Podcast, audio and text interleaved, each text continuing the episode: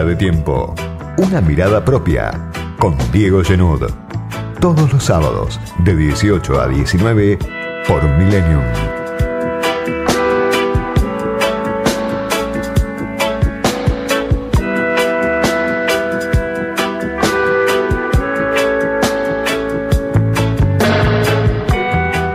Semana tomada por también dos o tres imágenes que dominan la discusión en la Argentina. Cuando faltan 20 días, horas más, horas menos, para las elecciones generales, el decisivo test electoral que enfrenta el gobierno del Frente de Todos, que enfrenta a la clase política en general, pero sobre todo el gobierno. Quedan las imágenes de las marchas todavía resonando, las imágenes del, de la marcha del 17 de octubre, de la marcha del 18 de octubre. Dos jornadas plenas de contrastes, el frente de todos dividido en las calles. El primer día, 17 de octubre, la marcha del kirchnerismo, de los sectores afines, la marcha de la clase media, kirchnerista, con algunos sectores populares también que se identifican con la corriente de la vicepresidenta, pero mucha clase media en esa marcha del 17 de octubre y al día siguiente la segunda marcha para muchos de los que estuvieron recorriendo las dos marchas, bastante más numerosa la del sindicalismo organizado,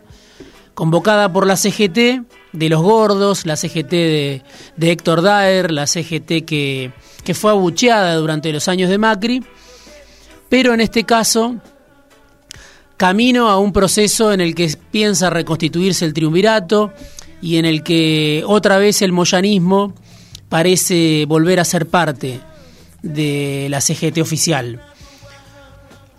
Camioneros, el ESMATA, bancarios, todos los sindicatos que estuvieron enfrentados durante muchos años a la CGT oficial, también dijeron presente en esa marcha y claro, el volumen de esa movilización fue muy importante,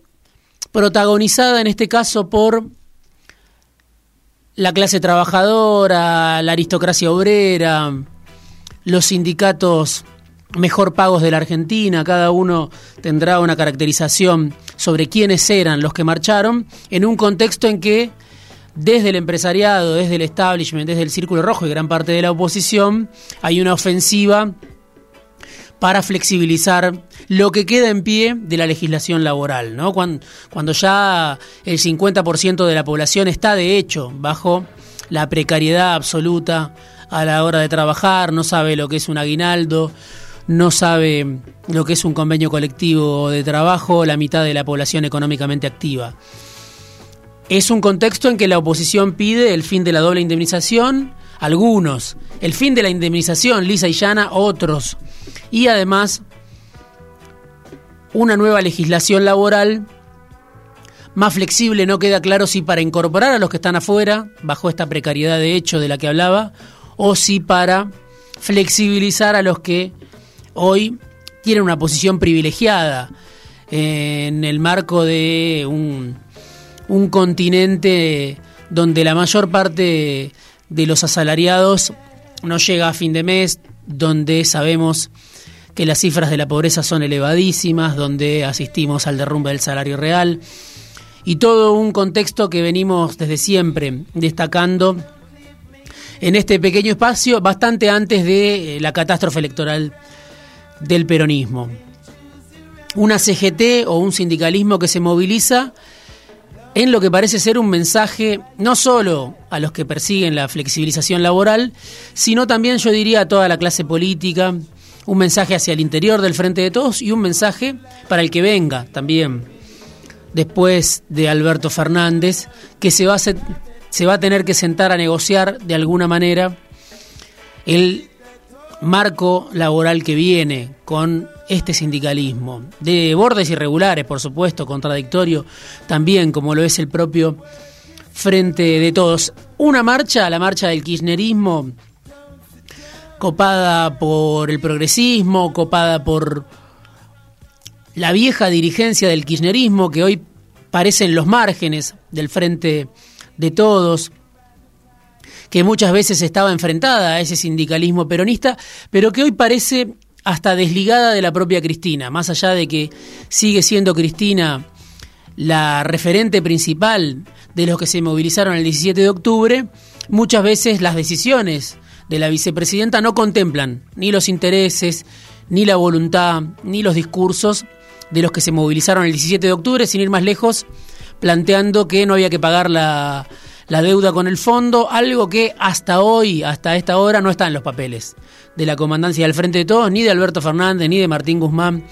ni de Máximo Kirchner, ni de Cristina Fernández de Kirchner. Al contrario, se está pagando en forma religiosa la deuda con el fondo y en todo caso se está negociando qué se hace con bueno, esa pesadísima herencia que dejó Macri de 44 mil millones de dólares mientras se pagan los intereses. Hoy ese sindicalismo que se movilizó el 18 de octubre aparece tonificado con la llegada de Juan Mansur, muy identificado con Héctor Daer, con la llegada de Julián Domínguez, que hasta hace poco era abogado del ESMATA, en contraste con esta distancia que me parece existe, se advierte, entre los movimientos de la vicepresidenta, que muchas veces es la encargada de clausurar los debates o de obturar las propuestas, las demandas de, los sectores que se identifican bajo su figura, como fue cuando anunció que se iban a anunciar los derechos especiales de giro para pagarle al fondo, o como fue cuando optó por una alianza con, Omar Perotti en lugar de una alianza con Agustín Rossi en la provincia de Santa Fe. Incluso uno puede decir cuando optó, propuso, sugirió el nombre de Juan Mansur como jefe de gabinete lo que se vio con todas las diferencias, con todos los idas y vueltas, con toda la energía y la confusión previa a la marcha del 17 y la marcha del 18, fue lo que está organizado. Lo orgánico, sobre todo, lo que está identificado, lo que está alineado, los sectores que están convencidos y no tienen dudas de que forman parte de este frente de todos y que su identidad está ligada a este Frente de Todos, alguna de las corrientes de este Frente de Todos. La pregunta es por lo inorgánico, lo que no se siente representado, ni por el 17 de octubre, ni por el 18 de octubre, ese plus decisivo para toda elección que en algún momento el Frente de Todos supo convocar, sin ir más lejos, hace dos años, que en algún momento el cristinismo supo convocar y que en las últimas elecciones en la provincia de Buenos Aires parecen estar castigando al gobierno, alineados más bien con Cambiemos o sin ir a votar directamente. Las marchas dejaron, me parece, mucho por lo que abarcan y por lo que no abarcan, por lo que dejan afuera también y no pueden representar, como decía. Por otro lado, otra imagen importante de la semana,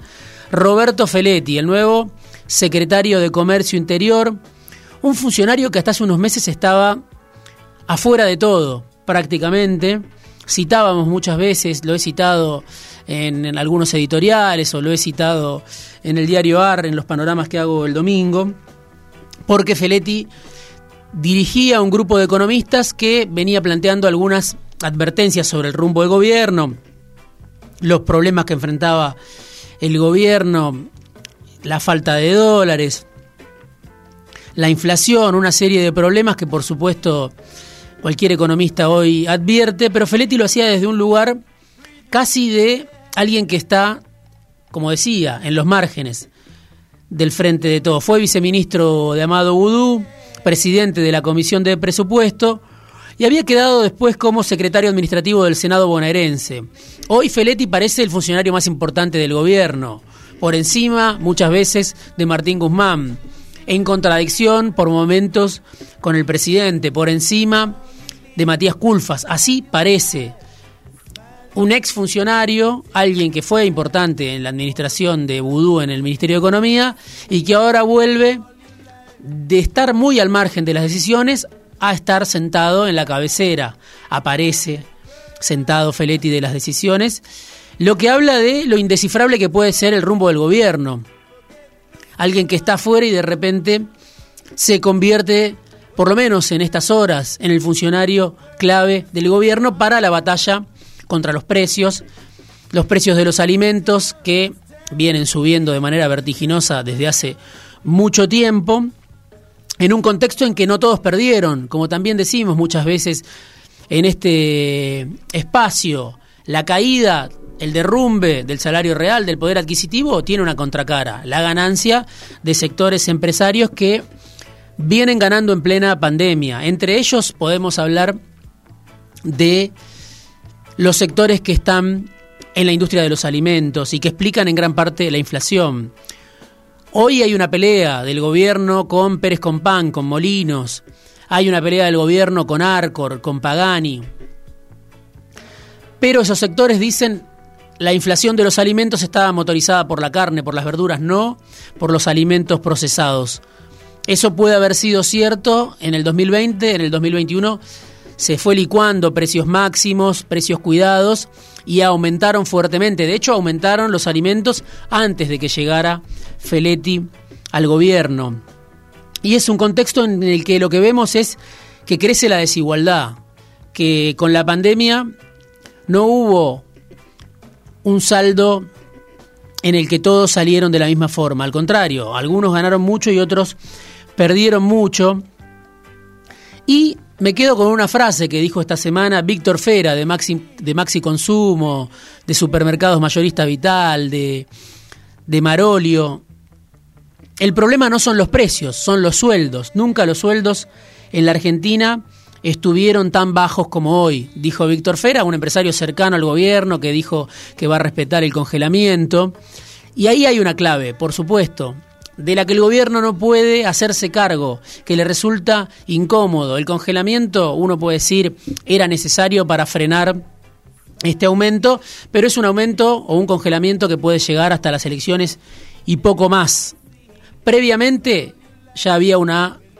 ola de remarcaciones. Después de las elecciones o después de que termine este congelamiento, obviamente el problema va a volver como va a volver el problema de los aumentos de tarifas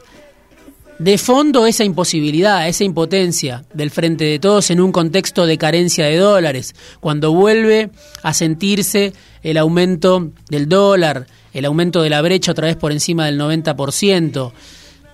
¿Cuál es la consecuencia directa? Que muchos funcionarios incluso lo admiten. El gobierno no puede mejorar los ingresos. Por eso pisa las tarifas, por eso intenta controlar los precios de los alimentos, muy tarde, por supuesto, después de que erosionaron muchísimo el poder adquisitivo de la mayor parte de la población, y en un marco en que la canasta básica de los alimentos hoy está en 70.500 pesos. Para superar el umbral de la pobreza, una familia tipo tiene que ganar 70.500 pesos, la canasta básica total se encareció 54,5% en lo que va del año, o sea, por encima de la inflación. Y claro, hay casi 19 millones de personas que no alcanzan a superar ese umbral de la pobreza hoy fijado en 70.500 pesos. Ese es el marco en el que se dan estas dos escenas. Por un lado, la división del oficialismo, que representa, que moviliza, que saca a la calle a los sectores organizados, a los sectores representados, y por otro lado esta batalla desigual contra los precios, este enfrentamiento con el sector empresario, con la industria alimenticia, después de años en los que los salarios vienen perdiendo por goleada contra la inflación. La pregunta decisiva, me parece, a la que le quedan 20 días de vida es cómo va a ser el gobierno para encauzar lo inorgánico, lo que no está organizado. Y de eso vamos a charlar con algunos de los entrevistados esta tarde en Fuera de Tiempo. ¿Cómo va a ser el gobierno para interpelar, para convocar, para, para volver a sumar a lo que uno supone debería corresponderse quizá con una opción electoral como la del gobierno? Los sectores más perjudicados, los sectores más desfavorecidos, los que están al borde de caerse del mapa muchas veces, esa base que en un momento supo representar el Frente de Todos, esa base inorgánica que el Frente de Todos supo representar y que hoy está ausente, o por lo menos estuvo ausente en las elecciones primarias. Resignada, decepcionada, recluida en su casa, decidió no ir a votar ni al Frente de Todos ni a Juntos quizás, o fue a votar a Juntos, no lo sabemos, pero hubo millones de votos que no estuvieron presentes en las primarias. ¿Cómo va a ser el gobierno para volver a convocar a lo inorgánico? Esa es la pregunta principal, me parece, que queda planteada de cara a las elecciones que vienen.